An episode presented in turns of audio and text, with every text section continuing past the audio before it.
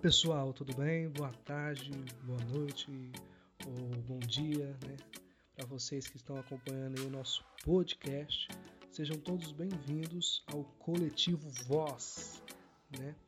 Hoje estamos aqui para bater um bate-papo com Sônia Cleide, né? Para debater sobre o dia 25 de junho, que é o Dia Internacional da Mulher Negra Latino-Americana e Caribenha. Né? Hoje, como a gente trouxe o papo, a Sônia, ela que é suplente vereadora, fundadora do Grupo de Mulheres Negras Malunga, superintendente da Igualdade Racial de Goiás de 2009 a 2011. Bem, hoje nós vamos debater né, sobre como é a vivência da mulher negra dentro da sociedade da América Latina, né, os avanços que o movimento negro tem tido a partir dessa perspectiva, entre outras percepções também. Olá, Sônia Cleide, você está aí? Seja bem-vindo. Axé, tô sim. Axé. Bom, Sônia, se você quiser se apresentar, fica à vontade. Então, axé, boa tarde, boa noite, bom dia, para a hora que vocês forem ouvir esse post. Né?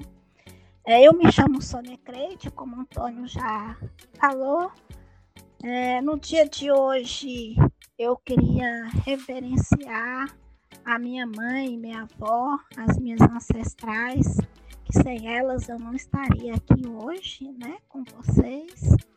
Eu sou mãe de um filho que tem 23 anos.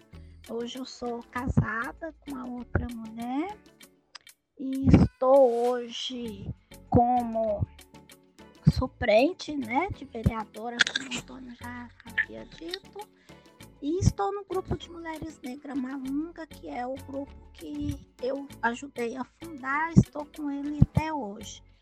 Sou assessora parlamentar. E sou um bandista e iniciada ao candomblé. Várias vertentes aí que você atua, né, Sônia? Isso. Sim, sim. Então, Sônia, o dia 25 de junho, né, é uma data comemorativa mais aqui na região da América né, Latina. É, vários acontecimentos né, ao decorrer da história mostraram a grandiosidade da mulher né, à frente do seu tempo e tudo mais. O que, que você tem a dizer sobre a luta feminina da mulher negra aqui no estado de Goiás? A evolução, como é que era no começo, como é que está sendo essa evolução ao decorrer dos anos?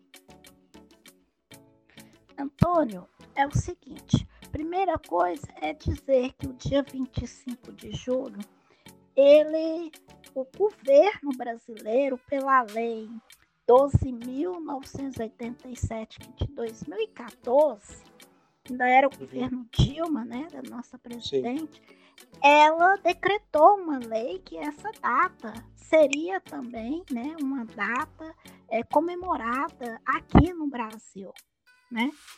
A gente sempre comemorava antes, mas tem uma lei, né, que a partir de 2014, não sei se é bem, eu tô com a cabeça meio ruim, mas ela é 12.987 de 2014. Eu tenho certeza que é de 2014. Foi a Benedita da Silva que puxou, né? Uhum. E o, o governo brasileiro instituiu como lei brasileira, né? É uma data Sim. que é uma data da América Latina, né? E que nós, né, de grupo, o grupo de mulheres negras, Brasil, grupo de mulheres negras Malunga, a gente começou Sim. a trabalhar em 92. 99 uhum. a gente conseguiu o nosso instituir mesmo, ter um estatuto, ser formalizada. De lá para cá, a gente vem lutando. A gente começou com uma bandeira que era a saúde da população negra, e principalmente Sim. anemia fosfor, né? Uhum. E quando é, a, é, o grupo fundou, foi o primeiro grupo de mulheres negras feministas, que é esse, o Malunga tinha essa vertente. Então, nós somos o primeiro grupo de mulheres negras feministas do estado de Goiás. A gente enfrentou muitas barreiras né, no início. Uma porque mulher negra, ainda feminista, era, né? E, mas a gente. Mal vista, né? né? Muitos avanços, né? A gente sim, teve sim. várias é, audiências públicas, debate, a gente já conseguiu implementar é, no município de Goiânia capacitação para os profissionais de saúde, discutir saúde da população negra, discutir a questão da violência das mulheres negras. Mas chegando nos tempos atuais, onde que a gente está agora, a gente vê muito retrocesso em todas as políticas, né? Não só voltado específico para as mulheres negras, mas hoje, por exemplo, nem no estado, nem no município, o país, que é o, o programa de saúde integral da mulher, não consta nada da mulher negra, né? E o país é muito importante para a gente, porque hoje a gente tem mais mulheres morrendo por morte materna, mais mulheres morrendo por causa da violência e mulheres negras. Quando você vê na televisão todo o recorte, você não vê o recorte racial, né? Sim. A gente não vê isso. A gente vê muito expresso também a questão da violência da polícia. Hoje, até a polícia municipal, eles se acham no direito de, de agredir e de violentar toda a nossa população negra, não só as mulheres, mas como jovens e também os homens negros, né? Sim, sim. Então, hoje a nossa luta, eu, eu falo e a gente tem uma reunião até amanhã do Malunda de avaliação, é que a, a, a sensação que a gente tem é que parece que nada foi feito, né?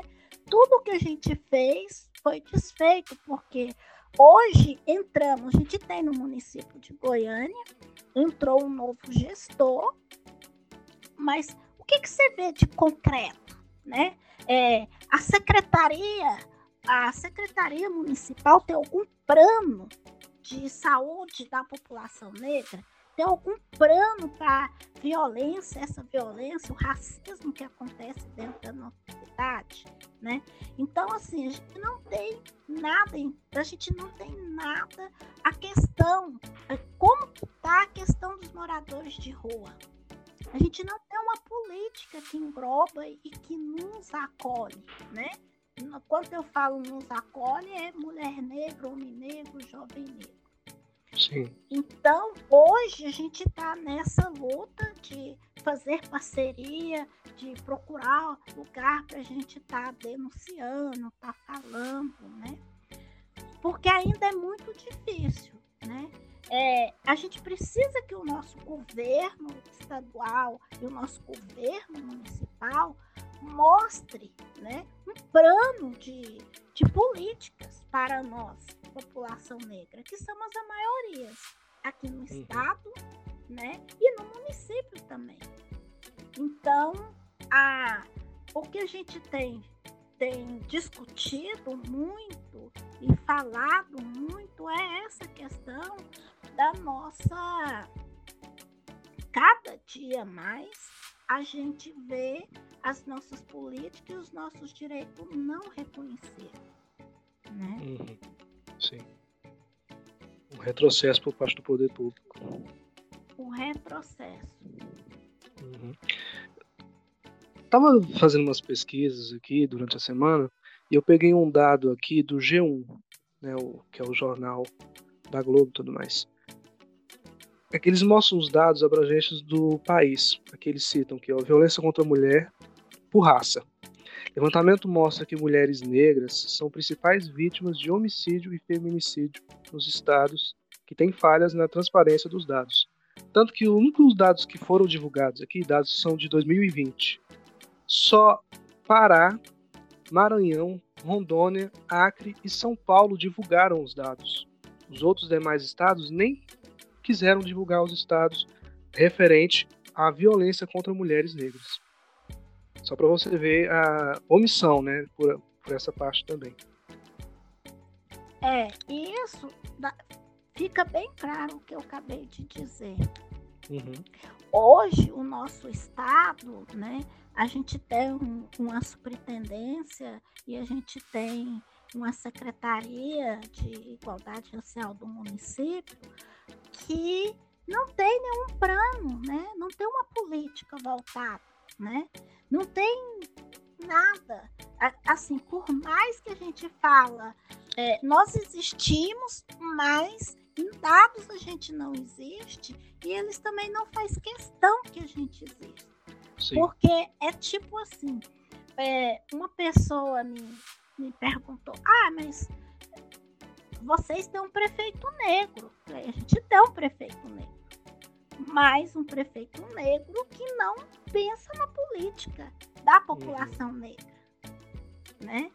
Que assumiu uma gestão que hoje, dentro da Secretaria de Saúde, não tem nada, né? Dentro, a gente vai. É, qualquer secretaria da cultura mesmo, né? A gente não hum. vê o recorte racial, a gente não nos vimos lá, né? E uma coisa que a gente precisa é conscientizar, nós negros e negras. Eu sempre gosto de usar a, a uma fase de Sueli Carneiro, que ela fala entre esquerda, direita, eu continuo negra. Então nós precisamos nos conscientizar, porque acaba, nós começa a brigar com nós mesmos e aí a gente não consegue avançar, né? Para os verdadeiros que são os nossos é, rivais. E aí, muitas vezes, a gente não conquista as políticas porque a gente não nos unimos. Uhum. E se sabe que a própria política do governo é de fazer isso, que a gente brigue entre nós.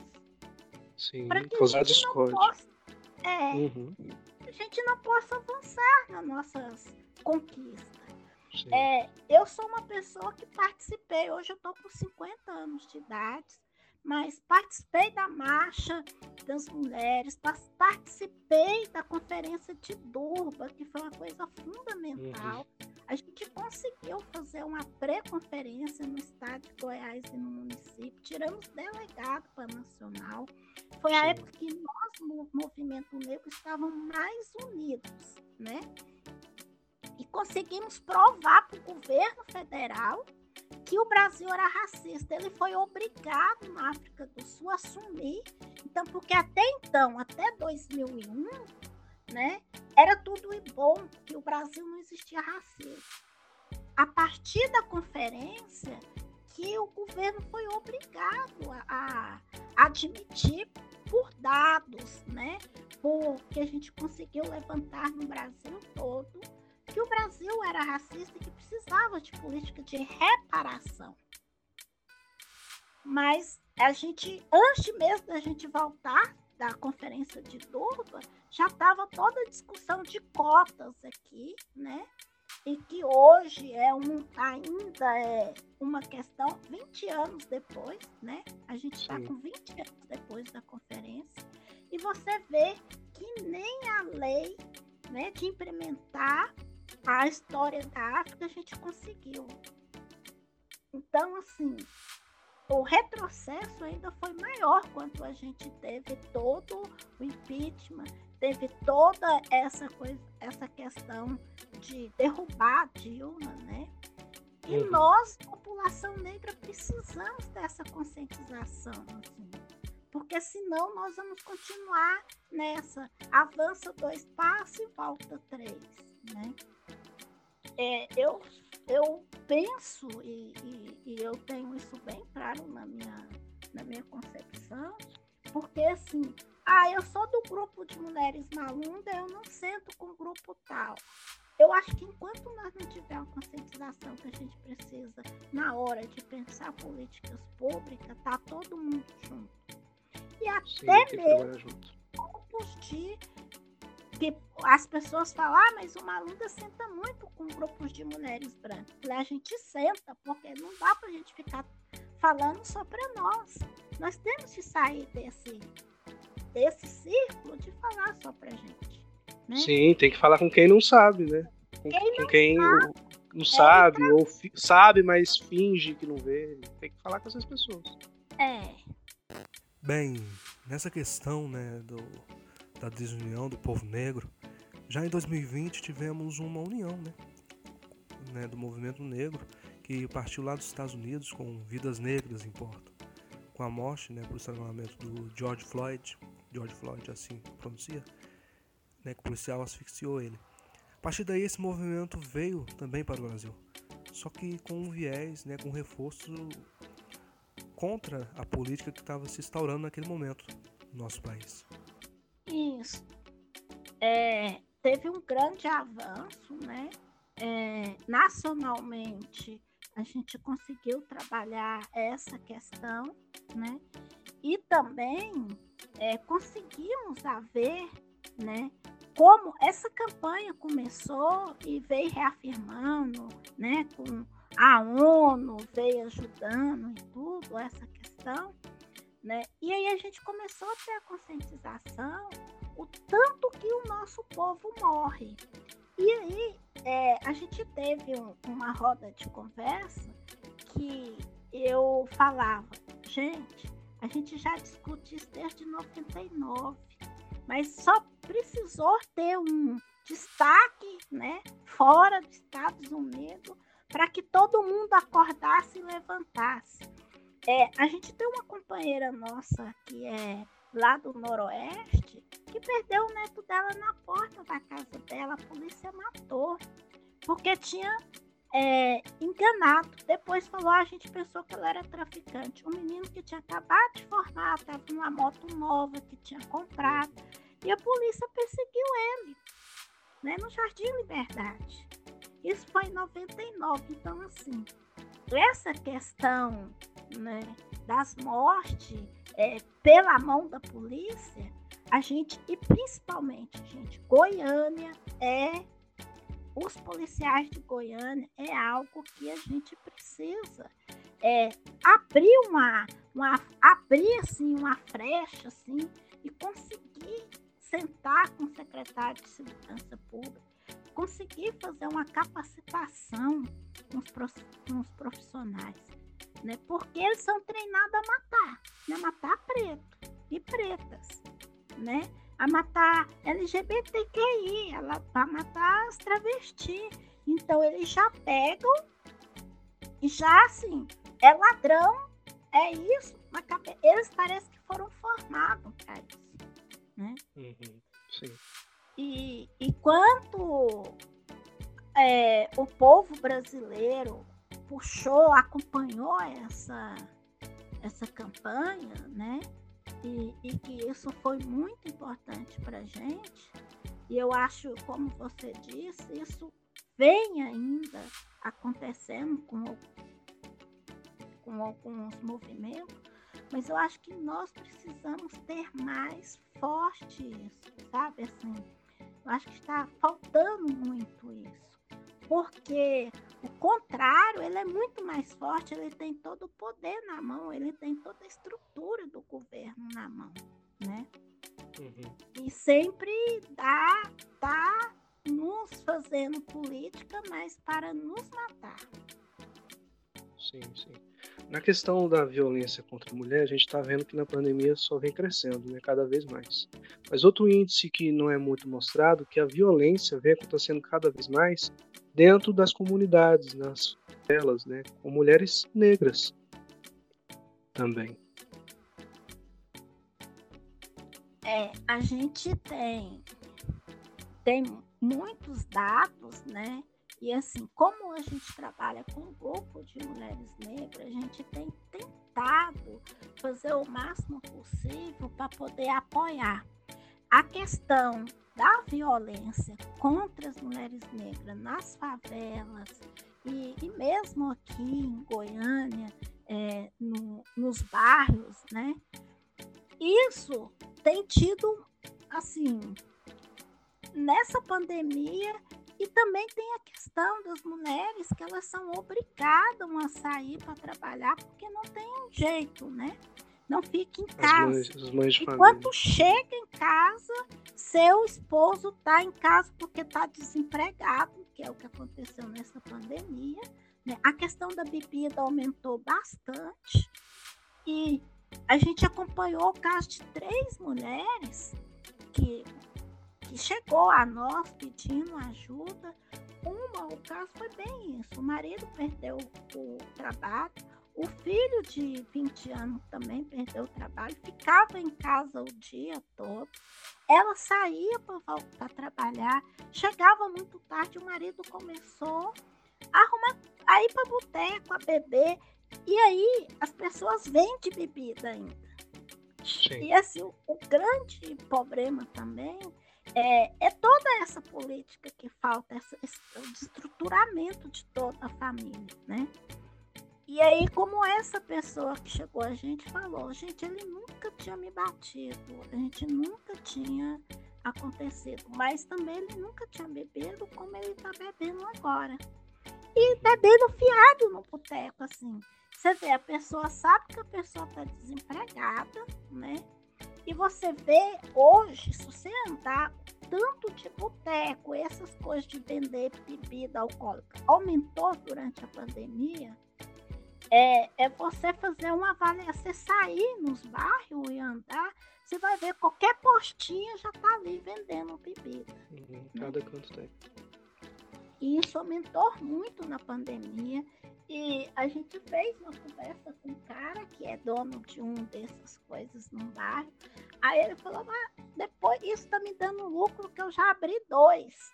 Porque eles abrem na postinha e começam a vender. E vender bebida, né? Assim, Uhum. E os garotinhos, né? Que é aqueles garotinhos de pinga, tem uns que só vendem as doses. E isso tem também causado isso, né? Tem causado. Então, assim, a estruturação da família e da família negra aumentou, triplicou, né? Sim. E muitas vezes o marido ou e assim, teve uma que foi agredida pelo filho. Bêbado, uhum. né? Teve esse caso de uma que era o marido, outro caso foi o filho.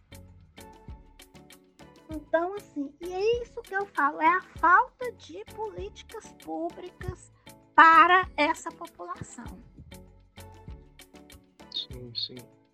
Tá certo. Então, assim, para fechar, que você ter, teria assim para desejar às mulheres, né? No dia 25 de julho, né, as mulheres negras, um recado que você tem a passar para elas. Antônio, o recado que eu tenho é dizer para elas, para cada uma mulher negra que está ouvindo, eu tô me revivendo.